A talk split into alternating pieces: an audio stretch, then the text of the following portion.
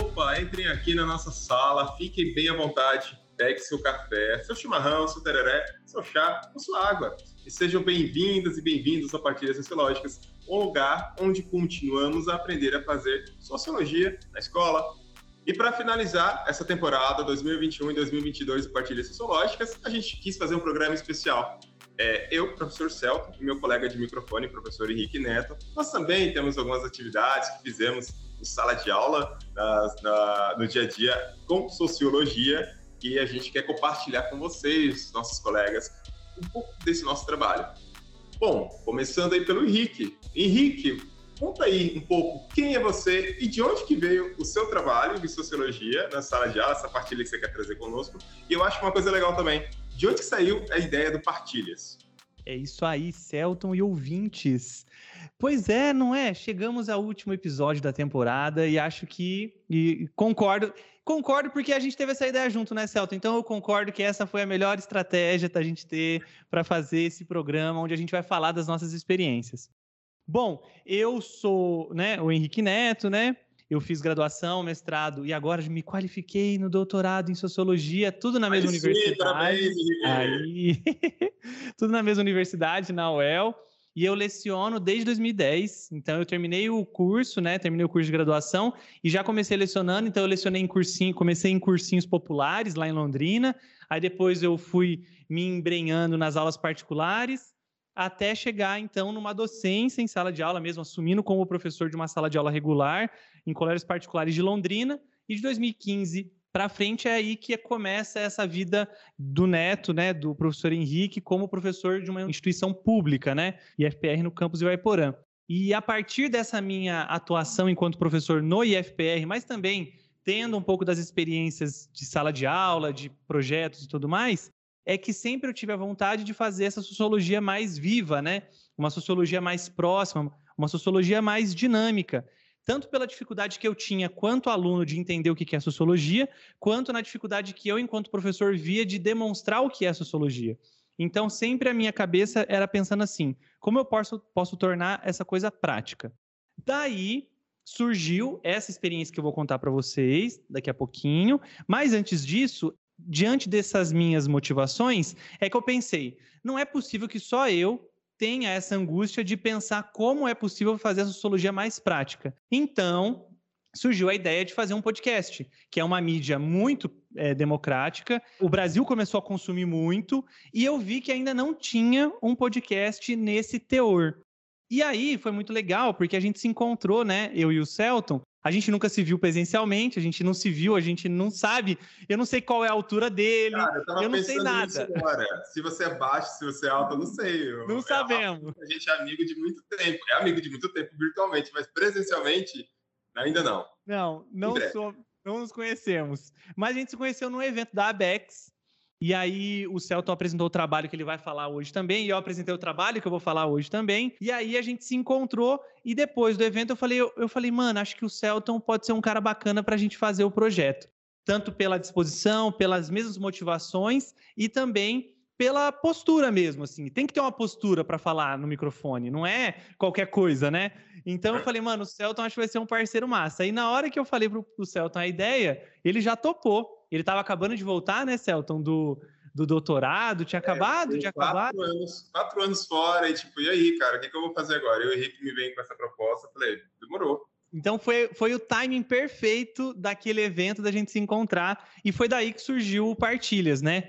Então foi uma foi esse esse ano, né, que a gente teve de programa, mesmo que seja intervalado, né? A gente está um ano trabalhando nesse projeto foi uma experiência muito bacana e eu acho que só nos motiva a continuar nos próximos anos aí. E daqui a pouco a gente fala sobre isso. Bom falar que eu falei da ideia para a Rafa, nossa jornalista aqui no IFMT, no Campus Rondonópolis, ela topou também de imediato. E aí selecionamos bolsistas, Anitta e Bruno, que estão conosco aí nessa temporada 21 e 22, e estamos conseguindo fazer o Partilha seguir e com planos de continuá-lo, né? Afinal, a gente já recebeu muitos feedbacks legais dos colegas que estão aprendendo aí umas coisinhas diferentes que a gente faz às vezes no dia a dia, né? Tem colega que eu quero muitos lugares aí que com essa motivação, com essa vontade de fazer uma sociologia diferente e de fazer com que a sociologia tenha sentido, né, Neto? É, no dia a dia da, da nossa gurizada. Conta aí para nós, Neto, qual é essa partilha que você tem cara, referência nessa, nessa área do Brasil. Então vamos lá. Bom, a partilha que eu vou, que eu vou trazer para vocês é uma coisa que acho que eu já falei em outros lugares, né? Já devo ter falado do canal Sociologia Animada em alguns, umas entrevistas no YouTube, alguns artigos que eu já escrevi sobre a experiência, mas acho que na, plataforma podcast vai ser a primeira vez que eu vou falar sobre o Sociologia Animada. O canal do YouTube Sociologia Animada é um projeto que eu conduzi, né, a partir do meu projeto de dedicação exclusiva, que por ser professor do Instituto Federal eu tenho carga horária para isso. Foi um projeto que nasceu de uma vontade dos estudantes, principalmente de uma estudante, a Heloísa. Ela teve a ideia e ela percebia que não tinha vídeos de mapas mentais de sociologia no YouTube. Primeiro ela percebeu que não tinha no Instagram, depois ela percebeu que não tinha no YouTube. E aí ela falou assim: Neto, bora fazer? Eu falei: Elo, eu não manjo de desenhar. Ah, não, mas eu desenho. Então, dessa, desse, dessa sensibilidade, dessa troca de ideias entre a, eu, enquanto professor, e essa estudante, a Heloísa, surgiu a ideia de fazer um canal onde a gente pudesse fazer mapas mentais de sociologia de uma forma rápida para resumir os conteúdos que muitas vezes nós, professores, lecionamos em sala de aula por conta dos documentos oficiais, pelo que pede no Enem e assim por diante. Que são aqueles os conteúdos chamados de clássicos, né, da sociologia, aqueles conceitos, aqueles temas que vão sempre aparecer. Então a Heloísa fala que não existe isso, comenta comigo, e aí eu falo, beleza, vamos então mobilizar uma força-tarefa aí para fazer esse projeto acontecer. O legal é que no IF a gente tem a possibilidade dos alunos participarem no contraturno. Então, a partir disso, eu fiz o convite e consegui pelo menos no comecinho lá em 2017, acho que foi isso, 2018, eu consegui mais um aluno, o Gabriel. Então no começo éramos três pessoas fazendo. Eu e eu elaborando o roteiro e eles dando aquela chancela, se estava sendo fácil de compreender, e depois os dois estudantes é, desenhando e fazendo as animações, edições e tudo mais. Então, o Sociologia Animada é um projeto que experimenta a produção audiovisual com os estudantes. Então a gente começou essa experiência fazendo esses vídeos de animação, mas não só ficou por aí. Acho que é possível, através da explicação de como eu vou falar aqui que a gente fez, abranger para outras áreas do audiovisual. Assim. É possível a produção de vídeos, é possível a produção de podcasts, é possível a produção de outros recursos através dessa lógica, que é a seguinte: a gente tinha uma meta de fazer vídeos de cinco minutos como que funcionava a estrutura e a lógica da produção é, desse, desse canal. A gente elaborava um roteiro de cinco páginas no máximo, porque essas cinco páginas dava em torno de cinco minutos de vídeo. E essas cinco páginas era elaborado por mim, mas os estudantes liam o texto para ver se estava compreensível. Porque eu acho que esse é um grande ponto ah, de qualquer experiência de produção sociológica e de sala de aula, né? Os alunos entenderem. E se a gente está tentando fazer um material que vai alcançar outros públicos, nada melhor do que pessoas da idade deles, né? Que estão estudando, que têm trocentas matérias na cabeça, que estão mergulhados na linguagem de TikTok e tudo mais, eles lerem o texto e falar: olha, dá dando para entender. A partir disso, os alunos liam o texto e sugeriam imagens que poderiam compor esse mapa mental. Então, ah, na frase que, por exemplo, tá? Na frase que falava assim: Durkheim afirmava que existem três características para os fatos sociais: exterioridade, é, generalidade e coercitividade. Aí a gente pensava, que desenho cabe aqui? Então, os estudantes pensavam que desenho cabia ali para depois compor o mapa mental. E esse processo de construção era feito com todo o texto. A gente colocava entre parênteses em vermelho no texto, para a galera imaginar: olha, aqui tem um desenho e é esse desenho que a gente vai fazer para esse trecho. Em seguida, a gente ia para a produção do desenho. Então a gente colocava uma, uma folha de papel A3, colocava a câmera reta assim, ela virada calente para a mesa, fechava o foco da câmera para ela conseguir pegar no papel inteiro e começava a gravar e a desenhar. A gente seguia sempre a ideia de que a gente podia errar o quanto quisesse, porque depois a gente edita, joga fora, mais ou menos como a gente faz aqui no podcast. E aí, depois que a gente gravava, a gente ia para a linha de edição. E aí a linha de edição é um trabalho meio, né, sozinho. O Bruno sabe disso. É uma pessoa lá editando e tudo mais. Então quem fazia normalmente era o Gabriel ou eu, também muitas vezes eu editei, e depois a gente conseguiu um, um outro editor, que era o João, e depois a gente conseguiu uma outra desenhista. Então depois a gente editava esse programa E aí a gente deixava ele limpinho para caber nesses cinco minutos. Acrescentávamos uma música e tudo mais. E aí sim a gente fazia o vídeo do Sociologia Animada. Eu acho que a grande questão do Sociologia Animada é a gente perceber que existe potencial, como eu já falei há pouco aqui, na produção de audiovisual pelos estudantes. Eu acho que a gente pode acreditar mais nisso. E o Sociologia Animada é um exemplo de que pode dar certo ele funcionou muito mais pela atuação dos estudantes do que minha atuação. A grande questão é de que não foi todos os meus alunos que fizeram sociologia animada. Eles estavam lá, a gente pensava no vídeo que a gente ia fazer no roteiro para eles. Isso eles estavam entre nós. Mas eles não estavam colocando a mão na massa, até porque seria quase que inviável colocar quase 12 turmas para fazer os vídeos. Mas um pequeno grupo conseguia pensar nesse grupo de todos os alunos para fazer que esse vídeo funcionasse para todo mundo. E eu acho que essa experiência ela ajudou para que eu também perdesse o medo. Tanto eu perdi o medo de entender que eles podem fazer, que eu dei alguns trabalhos para eles fazerem de produção de podcast, por exemplo. E foi muito legal. Um dos podcasts dele tá num podcast que eu tenho, que eu gravei para as aulas remotas e tal, e ficou muito bom, mano. Ficou muito legal. Eles entrevistando uma galera, conversando. Eles gravaram, fizeram tudo. E ficou muito bom. Foi, foi muito legal, então, entender que é possível eles fazerem coisas nesse sentido, assim, do audiovisual. Tanto porque eles estão com uma linguagem mais acessível, né? Eles conseguem entender essa linguagem, essa dinâmica muito mais fácil. Tanto porque eles conhecem os recursos melhores que a gente, mas também tem o quesito de que eles têm vontade também. Eu acho que existe aquela ideia, né? O, existe o grande sonho hoje, né, de, de, ser youtuber. Pô, por que então que você não vai fazer trabalho de sociologia de vídeo? Vamos fazer um trabalho bacana. Vamos tentar então pegar essa vontade e esse anseio de produzir coisa para a internet, vamos tentar conduzir essa energia para a sociologia. E eu acho que a gente pode conseguir coisa boa nisso, porque eu consegui coisa boa nisso, né? Como o Celton brincou, o canal Sociologia Animada é, é um, um, canal grande até, né? Pensar que não tem verba, é três pessoas que fizeram grande parte do, do canal hoje está com quase 56 mil inscritos, para um canal que não tem divulgação, eu nem mexo mais. É, é, triste, porque eu queria mexer, mas com o doutorado não dá tempo.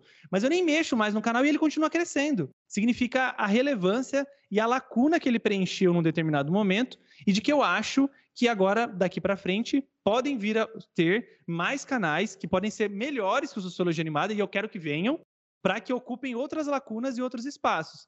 Mas, eu acho que a grande sacada aí é ter os estudantes como os grandes, vamos dizer assim, chanceladores do rolê, assim. É eles que falam, tá funcionando, não tá funcionando, porque eu acho que eles têm uma linguagem mais. Eles conseguem entender melhor esse movimento do que a gente eu queria dar uma intrometida. Ah, vai, Rafa. Primeira vez que apareço no programa, mas é, queria dar um destaque para esse trabalho do Neto, que ele falou dos quase 56 mil no YouTube, mas ele ainda está esquecendo do Instagram, que tem mais de 5 mil curtidas também. Então, no total, são mais de 60 mil seguidores, né? Isso daí é um número muito alto, né, para uma rede social voltada para ensino. Ele é. E eu acho que muito. E aí foi muito doido, porque a pandemia, entre muitas aspas, né? Eu não gosto de romantizar esse período que a gente viveu, mas ajudou o canal, né? Porque muitos professores se viram numa situação onde, mano, eu vou ter que dar uma aula remota e não sei o que indicar para os meus estudantes. E aí ele encontrava o canal Sociologia Animada por indicação de pessoas e tal. E, e, é, e eu consigo ter as estatísticas né, do canal e eu consigo ver de onde vem. Então, vem de muitos institutos federais, de, do Google Classroom, grande parte dos acessos é do Google Classroom. Então, os vídeos foram subidos nos materiais dos professores. E é muito doido porque ele também cresce perto do vestibular ali. Os vestibulares normalmente, é, né? Agora tá meio doido, mas normalmente é em novembro, dezembro. Nossa, período de vestibular, as visualizações vão lá em cima, assim. Então, ele também serve não só por um exercício de que a gente pensava nisso, né? De fisgar aquele estudante que não está muito interessado na sociologia, mas também como revisão de conteúdo, e aí alguns algumas pessoas estão utilizando também como um, um, processo de memorização, talvez, não sei, né? Na questão do vestibular é mais memorização mesmo, não, não é, tem outra. A galera estuda o vestibular para memorizar. Então, talvez tenha essa outra função que, o, que não foi criado para isso, né? Ele foi criado mais para, sim, fisgar e retomar a matéria, não como memorização, mas acabou sendo. É, depois que está na internet, a mensagem, depois que ela é jogada, interpreta de várias formas, né? Mas é mais ou menos isso, a experiência. E foi isso que eu apresentei no evento da ABEX, onde eu encontrei o Celton e aí onde a gente teve essa possibilidade de pensar juntos no podcast. Cara, e esse, você falou aí, né? Conheci um pouco mais agora do seu trabalho também. Vai lá, Sociologia Animada, quem não conhece ainda, dá uma olhada lá, Sociologia Animada. E aí você levava isso para a sala de aula, para os meninos, era isso, as turmas? Como que era esse feedback imediato da, da galera ali, vendo os vídeos e tudo mais? Como que era isso? Então, aí, olha só, Celton, vou, vou falar aqui para você só pensando que nem todo mundo está ouvindo, tá? É. Você sabia que eu não usava os meus vídeos em sala? Caramba, velho, não acredito. Sabe por que, que eu não assim? usava? Porque eu falava assim, mano, eu vou usar um vídeo que eles vão ouvir a minha voz, é melhor eu falar aqui. Então, o que, acontecia? Eu indicava o vídeo para eles assistirem na casa deles. Isso eu fazia. É. Mas em sala, eu nunca passei, você acredita? Eu acho que é um pouco também de.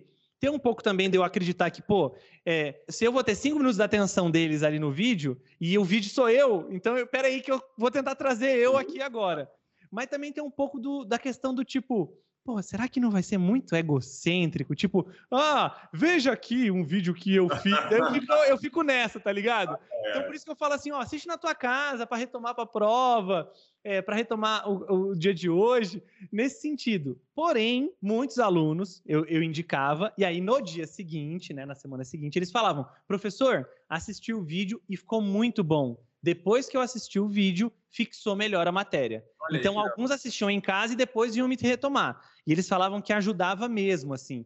E aí eu ficava feliz, né? Eu falava, pô, então tá funcionando também para os meus alunos que estão me vendo e sabem que eu também tô lá na internet. Então, se tá funcionando, acho que a gente pode continuar. Isso sempre era uma, um incentivo, assim. Inclusive, os alunos que participaram dos desenhos, né? Eles, do projeto, eles assistiam os vídeos também, para estudar para os vestibulares também. Hoje a Heloísa, por exemplo, ela está no curso de psicologia. Hoje o Gabriel, que, isto, é, que também desenhou, eu acho que agora ele está trabalhando com design gráfico, então a parte do desenho dele também ajudou bastante. Então acho que é muito legal você. Ah, o, o João, que também editava, ele agora trabalha com essa questão de audiovisual, ele trabalha numa loja e tal, mas ele cuida das redes e tal. Então, de uma certa forma, o projeto ajudou tanto na questão sociológica, mas também em outras áreas que os estudantes né, quiseram voar por aí que acho que isso também é um ponto positivo. Ah, caramba, Neto. Acho que, que, conseguiu aí contemplar bastante. Que massa que, é, que a gurizada gostou. E Sociologia Animada tá aí para o mundo, né? Só a quantidade é. de visualizações que ele tem já mostra a qualidade de trabalho. Deve ter muitos comentários lá também nos vídeos. Eu lembro muito da Mais Valia. É, o vídeo de vocês da Mais Valia ajudou muito eu trabalhar com a, com a meninada. Deixei com, como referência para eles virem. Uhum. Né? Que são conceitos complexos, né? É, que nós temos Exato. em sociologia, contudo, é, são conceitos da realidade, do dia a dia, da nossa experiência nesse mundo, né? E, cara, que da hora. Show demais, né? Então tá. Então, agora vamos ouvir Vossa Excelência. Eita! Celton. E aí, Celton, primeiro então diz aí quem você é e depois qual a partilha que você vai ter pra gente. Caramba! Bom, meu nome é Celton, o gurizada aqui me chama de Celtão, os meus amigos e professores e, e também uh, meus alunos. Cara, eu, eu sou um pouquinho... Uh, engraçado, uns anos atrás eu era o mais jovem de todos, assim, dos professores, agora já estou vendo que eu estou entrando em outra fase, porque, tipo, chegando perto dos 40, já sou já há 11 anos e uhum. só de sala de aula esse ano eu faço 15 anos, caramba, muito tempo. Sou graduado em Ciências Sociais aqui na Universidade Federal de Mato Grosso, Fiz um mestrado em geografia, que eu falo, caramba, nem acredito que eu fiz um mestrado em outra área completamente distinta de tudo que eu já estudei, mas beleza. Uhum. E aí finalizei meu doutorado agora em 2020, né, que eu fiz em sociologia, quis estudar institutos federais, quis estudar os estudantes. Tem um negócio de ouvir a segurizada que a gente trabalha que eu acho que enfim, a gente vê muito o dia a dia, mas eu acho que é importante fazer pesquisa para mostrar ainda mais a relevância desse trabalho que nós temos, né, Neto? Que, poxa vida, que a Rafa também está envolvida nele, que é, é, que educação que o Instituto Federal traz para a vida de, dessas meninos e meninas, enfim. Perfeito. É, e aí eu finalizei a minha tese de doutorado em 2020, fiquei quatro anos passado para fazê-la, aqui de Rondonópolis, né? entrei em 2011, em 16 eu me passei, volto em 20, e aí voltei naquela loucura, tipo, já com a situação estabelecida da pandemia. É, uhum. Fiquei um bocado perdido, né? Tipo, já estava quatro anos fora da sala de aula e volto com ensino remoto Por um lado, estava um pouco adaptado, porque eu trabalhava remotamente no afastamento do doutorado. Muitas das minhas entrevistas com os meus depoentes do doutorado foram remotas, então uhum. eu estava um pouco adaptado às tecnologias, mas não a dar aulas. eu pensei, meu Deus, e agora? Tipo, voltar a reconhecer os conteúdos e trabalhá-los de forma pedagógica, assim, que o estudante entenda a complexidade deles, o que, que eu faço? Uhum. E aí, me lembro que eu tive duas experiências, uma foi, e no mesmo congresso, inclusive, é, foram na, na NSEB, né, uhum. congressos, né, mas foi na mesma ocasião no Eneseb, né, Encontro Nacional sobre Ensino de Sociologia, que foi em Floripa, em 2019. Meu Lá... Deus, estava muito frio nesse cara, evento, cara, estava muito frio. Nossa, não me fale, eu, eu fiquei hospedado na Trindade, que era um morro gigantesco. Uhum para chegar na UFSC. Muito frio, muito frio. Desculpa. Nossa. o cara do Paraná tá falando tá frio, imagina com Mato Grossense. Nossa. Não, exatamente. Ó, eu tô acostumado com frio, mas estava muito frio. Nossa, estava geladíssimo, caramba. E, enfim, sete e meia da manhã tinha que estar nas atividades do congresso. Enfim, estava. E aí eu fui no Aneseb, eu fui numa, numa oficina sobre memes, né? Os caras ensinando, alguns professores ensinando como fazer memes. Eu falei, nossa, que da hora. Um dia eu vou fazer isso em sala de aula. E parou. Aí tive contato com um texto naquela altura da Simone Mestre, que foi inclusive nossa entrevistada aqui no podcast 2. Simone Mestre falou né, sobre é, o trabalho com filmes, com relações étnico-raciais. E li um texto dela, né, famoso Nós Trupica Marx Durkheim. Aí isso. Falei, caramba, que da hora. Tipo assim, a gente fica vendo meme, né, meme o tempo todo. E, e por que, que isso não pode ser utilizado também como uma ferramenta pedagógica? Beleza. Aí na SBS, que foi o congresso sequencial à ENESEB, né, o congresso da Sociedade Brasileira de Sociologia, que também foi lá em Floripa nos mesmos dias do ENESEB, eu fui num, num curso sobre escrita acadêmica de uma grande amiga minha, Camila Rezende, que acabou de concluir o doutorado dela em Sociologia na UFPR, e, e, o curso dela me ajudou muito, né? Já fazendo aqui uma propaganda para ela. Ajudou mesmo, assim, a, a, destravar a minha escrita. E ela usou muitos memes na apresentação dela. E ela falou: Nossa, meme é vida. Uhum. Gente, meme é vida. E aí eu fiquei com isso na cabeça. E beleza, em 2020 não sabia o que poderia fazer de diferente para. Enfim, ainda estávamos num período muito difícil. Ainda estamos, estamos saindo dele. Pessoas adoecendo, infelizmente perdendo, a gente perdendo pessoas e temos que trabalhar, os alunos aprendendo a trabalhar remotamente, nós servidores aprendendo a trabalhar remotamente, tudo muito difícil. E, tá, o que, que pode deixar uh, as coisas um pouco mais de boa, mais leves? Né? Esse trabalho que eu fiz foi para aquele período em específico. Vai, vou retomar as leituras sobre memes, né? E o, e o, texto da Simone Mestre fala muito, né? Mostra lá alguns exemplos e tem a rainha dos memes, que é a Gretchen, né? Nossa, os guri gostam dela. Caramba. E agora me deram de novo a ideia da Inês Brasil, né? Que é outra rainha dos memes. Outra, total. E lá em 2020 eu me propus a fazer assim, vou trabalhar meme com sociologia categorizada. E aí eu fiz um planejamento da seguinte sequência. Primeiro, é, é, fiz esse trabalho com segundos e terceiros anos do ensino médio. Nos segundos anos, o conteúdo que está no nosso plano de ensino aqui é, é temas mais voltados à ciência política. É, então, nós temos lá a teoria contratualista, nós temos os, os modelos de relação do Estado, né, Estado liberal, Estado é, de bem-estar social, Estado neoliberal, enfim. É, temos também algumas discussões sobre movimentos sociais, isso no segundo ano do ensino médio. E no terceiro ano, a gente tem, uma, no meu plano de ensino aqui, uma leitura mais voltada à sociologia do trabalho, para discutir o trabalho da sociedade capitalista, com Marx, Engels, Durkheim, Marx, Engels, Durkheim e Weber, e uhum. também algumas teorias mais contemporâneas sobre o trabalho. Falamos sobre a reestruturação produtiva, falamos sobre a questão da precarização do trabalho. E eu falei, cara, eu vou mandar esses meninos produzirem memes a partir desses conteúdos. Então, Nossa. fiz uma primeira oficina, uma primeira mostra para eles o que era o meme. Expliquei para eles. É, a gente vê sempre o tanto de memes, mas era importante explicar conceitualmente. Uhum. Fiz uma exposição na aula remota, deixei gravado também para que os, quem não pudesse assistir assistisse sincronicamente. Expliquei o que era um meme, expliquei para eles assim é, que no caso de um meme sociológico ele tem que ter o conteúdo de sociologia, ou um leitor que é iniciado uhum. em sociologia, ou um leitor que tem uma, um quê de crítica social vai entender o que está tá, tá fazendo ali. Então eu bati um pouco na tecla da autoexplicatividade. Quem olhasse ali entenderia o que, que o meme quer dizer e com esses conteúdos. Então, nas primeiras fiz uma explicação sobre, teoricamente, o que é um, o que é um meme, como que ele se entende como uma linguagem, a partir de quando também ele se coloca enquanto uma linguagem agora nas nossas mídias sociais. É, fiz, obviamente, toda a explicação do conteúdo junto com eles, né, é, uhum. nas aulas síncronas, e aí eu os coloquei para produzir. Eu expliquei alguns aplicativos de celular ou sites que, que eles poderiam utilizar para fazer os, os memes, né, é interessante para a galera que curte, é, tem alguns estudos que mostram de onde que são produzidos os memes, e, e, é interessante que, se a gente for pegar, uh, vamos pegar o exemplo do Drake, né, um meme famoso lá. Uhum. Drake é, fazendo algo assim, ruim e depois algo legal, massa. E, e, e, tipo, de onde que surgiu aquilo, né? É interessante que a gente foi para discutir indústria cultural, inclusive, depois, sociologicamente. Né? Alguém, alguns, alguns donos dos meios de produção da indústria cultural conseguem produzir isso e colocar isso e que isso se torne é, para fixar na, na mente, no, no, discurso, no dia a dia das pessoas. Precisamos chegar a essa, chegamos a esse debate também. Eles tinham que captar o que, que aquele meme quer dizer, o que, que, o que sentido social está compartilhado daquele meme, por exemplo, uhum. o meme do uhum. Drake, né? E a partir daquele sentido social, que conteúdo que eu coloco?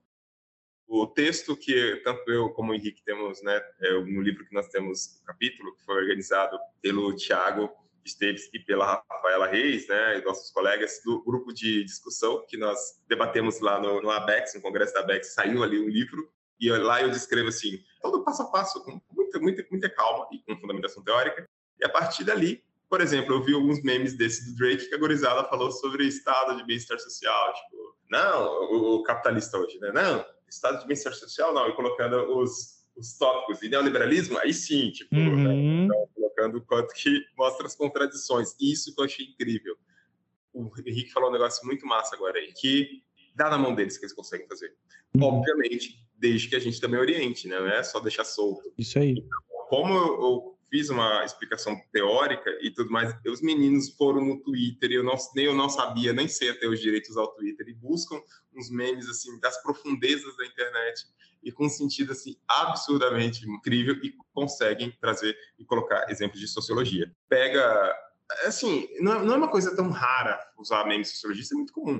Tem muitos memes sociológicos na internet, muitos, mas eu acho que o processo de produção em sala de aula, fazê-los usar aquilo que o Wright Mills fala tanto da imaginação sociológica, fazê-los conversar entre si, fazê-los pegar um, uma coisa que pode ser cômica, que pode ser até satírica ou sarcástica e colocar ali teoria social, eu acho que esse movimento já é válido.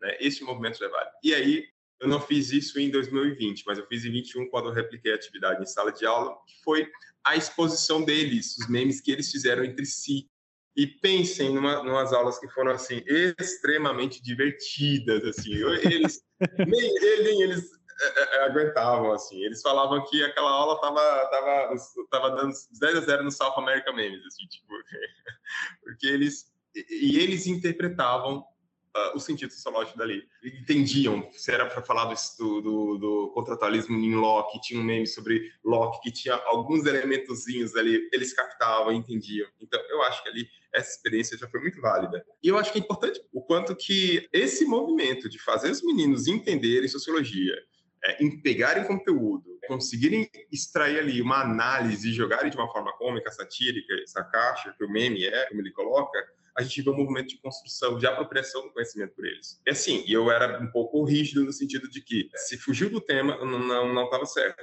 Então, vi alguns meninos fazendo críticas a políticos locais, por exemplo. Aí eu falava, tá, mas o que, que isso tem a ver com contratualismo? O que, que isso tem a ver com o Estado liberal? O que, que isso tem a ver com, seja, reestruturação produtiva? Então, não é um meme pelo meme, não. Tem que ter conteúdo sociológico, e, além disso, eu ainda, nesse caso específico, pedi produção textual. Eu ainda penso, ainda penso, continuo pensando isso sempre, nós estamos na, na, na, na, cultura da escrita, não tem como a gente correr, fugir dela, na, escrita, na cultura da leitura. Logo, eu acho muito válido eles, eles produzirem um texto explicando aquele meme para também fazer exercício de produção textual.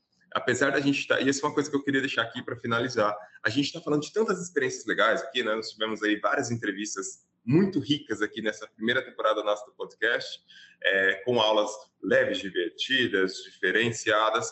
Contudo, eu acho que é muito importante também, tecnicamente, nós da sociologia, é, ajudarmos esses meninos a escreverem, ajudarem esses meninos a lerem, a desenvolverem essa, essa, essas habilidades. enfim, como o Darcy Ribeiro falava, né, que as dificuldades da educação brasileira seriam um projeto mesmo. Então a gente sabe que muitos dos nossos alunos chegam com problemas. Massa fazer uma atividade dessa, é incrível, fixa bastante deles. Eu acho também a importância, além disso, da gente ajudá-los a escrever, corrigir os textos deles, entender a, a como eles se expressam da forma escrita. E aí eu fui, fui para os dois lados. E assim, trabalhei com segundos e terceiros anos, foi uma experiência da hora. Esse ano vou replicar em um bimestre, só que vai ser presencial, então vou mudar a metodologia, vou fazer em sala de aula mesmo, provavelmente numa aula, numa mesma aula produzir e depois eles apresentarem, enfim, isso aí ainda estou em planos, que estou nesse planejamento. Contudo, todas essas experiências que a gente veio ouvindo aqui no Partilhas, acho que nos mostram isso, né? O quanto que nós podemos fazer esses meninos imaginar sociologicamente. E eu acho que uma vez que eles sentem, entendem isso e fica para eles, é aquele rolê, né? Uma, uma, uma, vez visto, não pode ser desvisto. Muda a perspectiva de, de sentido, de compreensão da realidade mesmo, de se entender nessa realidade. Enfim, eu acho que era mais ou menos isso que eu queria falar. Nossa, é... eu fiquei calado aqui porque fiquei aprendendo, né? eu fiquei aprendendo porque a, a sua a sua experiência, essa sua partilha, Celton, eu acho que ela tem muitos elementos que, tipo, são profundamente essenciais, assim. Você trata da questão da abstração, então, para entender o meme e para conseguir produzir, tem que ter um nível de abstração muito complexo, e essa é uma dificuldade muito grande, né? A capacidade de abstração da realidade, de sentidos, essa é uma dificuldade muito grande, você trabalha com isso. Aí você trabalha com a teoria social, né, teoria sociológica, que também ela já exige um trabalho difícil, né, de complexidade, e depois você ainda trabalha com essa questão textual, que é uma ausência, uma carência muito grande. A sua experiência, a sua partilha, eu acho que ela é tipo uma um, é uma aula completa, né? É, e não só para a sociologia, assim. Acho que é, outras matérias, né? A gente sabe que podem ter ouvintes de outras disciplinas. Cara, tenta isso nas outras disciplinas, porque veja, é, são são. Eu não gosto muito de usar essas expressões competências e habilidades porque elas são problemáticas. Aí eu gosto de utilizar uma outra, que está pautada em, em, teoria. São disposições difíceis de acionar. E a sua atividade aciona. Então eu acho que é por isso que eu fico quieto aqui só ouvindo, deixando a galera ouvir também, porque é muito bom. E falando nisso, né, que você, aí você aproveitou e falou um pouquinho de tudo, né, mas, pô, eu, assim, a gente termina esse ano, né, cheio de vontade e cheio de vontade de replicar, que acho que é, eu também fiquei com mega vontade de replicar, mas eu acho que uma coisa que você falou é essa nossa disposição, né, nós enquanto professores e professoras, para fazer dar certo esse processo educativo, desenvolver a imaginação sociológica, e eu acho que é também como um destaque para perceber o quanto nós, professores de sociologia e professoras de sociologia, mesmo muitas vezes estando sozinho na escola, a gente consegue fazer o rebuliço. a gente consegue causar. A gente consegue pensar em coisas diferentes para fazer a movimentação da, da escola, assim. E por isso que eu falo, a, a sociologia tem um potencial muito grande. A gente estar tá lá na escola é muito importante. Não que as outras disciplinas não façam isso, não é isso, mas grande público nosso aqui são professores e professoras, sabe do que a gente está falando, né? Mesmo nós, sozinhos, a gente tem essa capacidade inventiva, criativa e essa vontade de transformar a realidade, né? Fomos transformados pela realidade sociológica, né? Então, seja pela universidade, ou seja pela própria docência, ou pelo processo educativo, e a gente quer potencializar isso também para os nossos estudantes. Eu fico feliz demais com tudo isso, com a sua partilha e com tudo que a gente ouviu nesse ano, assim.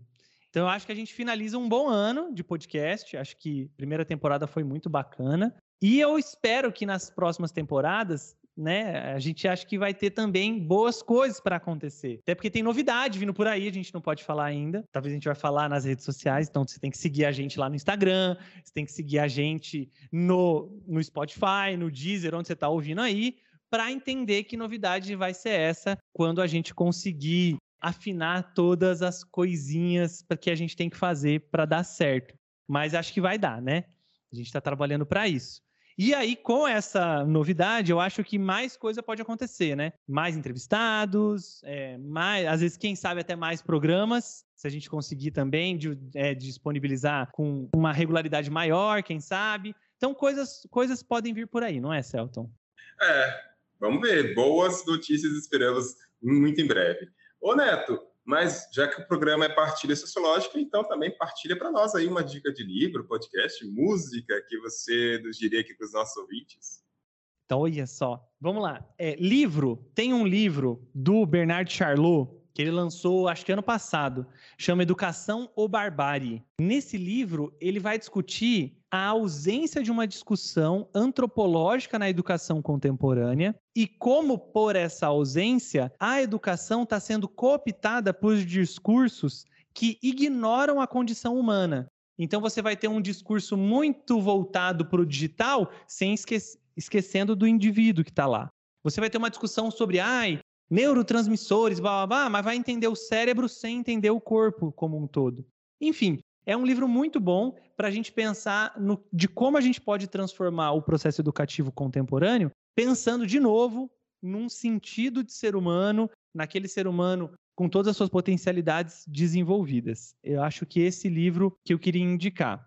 Ah, bom, aí podcast, tem um podcast que eu gosto muito, e eu acho que ele é muito imaginação sociológica, mano que é o Rádio Escafandro. É um podcast muito bom, que é um jornalista, ele sozão, ele saiu da redação e quis fazer um podcast. E, mano, e ele faz um podcast que, na minha percepção, é imaginação sociológica pura. Ele pega um tema e vai. Entrevista profissionais. Cara, ele faz um podcast lindo e sozão, assim. O nome dele é Tomás Chiaverini. Ele faz sozinho o podcast. É fantástico, assim. Eu fico babando na capacidade que ele tem de construir um, um roteiro, um, contar uma história. Nossa, ele é fantástico. Eu, eu fico bem, bem embasbacado com, com o que ele faz, assim. É muito bom. É bom, acho que é isso, assim. E aí, acho que é isso, porque aí filme eu não tô vendo muito, série eu não tô vendo muito. Eu só fico jogando de vez em quando no meu tempo livre Valorante, mas isso aí nem precisa, isso aí não vou indicar, não. e você, Celton, o que, que você partilha pra gente? Ai, cara, você falou assim, tava pensando. É... Enfim, é para os nossos ouvintes, né? É, professoras professores de sociologia e colega que está fazendo aí a licenciatura, ou outros colegas simpatizantes nossos da área. Cara, teve um livro que mudou minha vida, assim, que eu acho que precisei, sei lá, tá adulto, tá um pouco mais vivido para ler e, assim, sentir que foi o Grande Sertão Veredas. Uma vez uma professora no doutorado falou, cara, vocês precisam ler esse livro. Caramba. Peguei. Demorei, assim, sei lá, um mês mais ou menos para ler. Ia com calma. Caramba, gente, como que o Guimarães Rosa consegue escrever aquele texto? Me arrepio só de lembrar. E a partir dali eu fui indo para outros textos de galera que se inspira nele. Minha Couto, por exemplo, também se inspira. Mas o Grande Sertão Vereda, gente do céu, que acho que um pedaço de mim ficou quando daquele livro quando, quando eu li ele. Gente do céu, ele é, ele é sensacional. Ah, podcast, cara, eu ando ouvindo é, quando eu tô lá lavando louça, quando eu tô lá fazendo meus rolês. O GeoPizza, eu acho que é uma coisa ainda que ficou na, do meu mestrado de geografia, que é, enfim, essa questão de entender como que funcionam as questões geopolíticas, históricas e tudo mais. E é um podcast que fala sobre isso, sobre esses movimentos históricos, seja mais recentes, seja muito antigos. Esse dia eu estava ouvindo um pouco falando sobre uh, uma situação que aconteceu lá na Hungria, no século XIX, e eles contam de uma forma muito engraçada, eles entre eles conversam. É, eu, eu, tenho um canal deles no Instagram, também sugeriria. É muito massa para quem tem interesse em geopolítica, para quem tem interesse em história. Ah, eu vi um filme, cara, final, dois finais de semana que, enfim, você sabe, você é professor, você sabe que a gente assiste o filme e fica, ai meu Deus, dá para trabalhar essa sala de aula, dá para pegar essa sala de aula, você fica, né? A gente não se cega. Mas eu acho que eu não quero trabalhar em sala de aula, mas foi um filme que não pôde deixar de mexer com o meu lado sociólogo e com o meu lado bem humano, que eu chorei rios nele, que foi o No Ritmo do Coração, que ganhou o Oscar agora. Caramba, esse filme é fantástico, gente para quem não assistiu, ele fala sobre a construção familiar, né? Que é uma família que todo mundo é surdo, mudo e tem apenas uma menina que ela fala, né? Ela é falante. E aí, toda a história. É, quando eu comecei a assistir, eu falei, gente, como eu vou assistir um filme todo mundo é mudo, assim, né? Todo em Libras, mas flui. Você entra dentro do filme, assim, é maravilhoso. Ah, não, eu quero ver a partilha da Rafa. Qual que é a sua partilha, Rafa? Ai, do podcast. Boa, boa, boa, Celton, boa. Gente, vocês estão pegando surpresa, mas assim, eu vou dar duas partilhas que eu peguei aqui de dicas, né, dos programas e assim, é, foram maravilhosas. A primeira foi o do filme, que é preciosa, que foi a Simone que indicou que ela trabalhou em sala de aula. Gente, esse filme, assim, é maravilhoso. Bateu no coração Estou até com um projeto com a coordenadora de licenciatura aqui do IFMT para apresentar esse programa para os alunos, esse, esse filme para os alunos e trabalhar ele em sala. Mas como eu não sou docente, ainda a gente está vendo a ideia porque ele é um filme muito sensível. E uma outra partilha muito massa foi da Lígia, que ela indicou um livro, 50, as 50 mais mulheres é, cientistas do mundo. Eu comprei esse livro porque eu achei ele muito massa, dei de presente para minha sobrinha de 12 anos. E ela devorou o livro, ela achou o máximo, ela já começou a se imaginar naquelas mulheres, sabe? E aí teve um professor de matemática que trouxe essa temática para a escola dela e ela já levou o livro para os coleguinhas, então, assim, foi muito massa. Então, assim, quem ouve os programas podem pegar as receitas que vale a pena. Eu, eu não sou da área de sociologia, eu sou jornalista, mas eu curtia as dicas. E então, a gente então está encerrando essa temporada, né? Eu quero agradecer o Henrique pela parceria, agradecer a Rafa, agradecer o Anitta e o Bruno, agradecer todos os nossos ouvintes, os nossos e nossas entrevistadas também, né? E, claro, já falei, mas fala de novo, meu parceirão aí, Neto, obrigado pela, pela ideia. Meu, eu que agradeço, eu agradeço, né, também a todo mundo que embarcou nessa, né, nessa, nesse projeto, a Rafa, a Anitta e o Bruno, o Celton, meu amigo de microfone. E é isso, mano, acho que a gente fechou bem essa temporada. E aí a gente convida vocês a ficarem ligados nas nossas redes. Novamente, vou fazer o chamado. Fica ligadinho lá, segue a gente no Instagram, porque daí a gente vai soltar as novidades quando a gente voltar. Vocês sabem que o algoritmo não ajuda coisa pequena e o nosso podcast ainda é pequeno, então se a gente tipo, ficar sem publicar, ele vai jogar a gente lá pro final, então dá um jeito lá, segue a gente. Tem como você seguir no Spotify para receber a notificação quando a gente postar alguma coisa nova. Isso já ajuda vocês a encontrarem quando a gente retornar e a gente vai retornar em breve. Beleza? Então é isso. É isso, gente. Este foi o último programa do Partilhas Sociológicas 2021-2022, que foi apresentado por mim, Celton, e pelo meu parceiro de microfone, Henrique.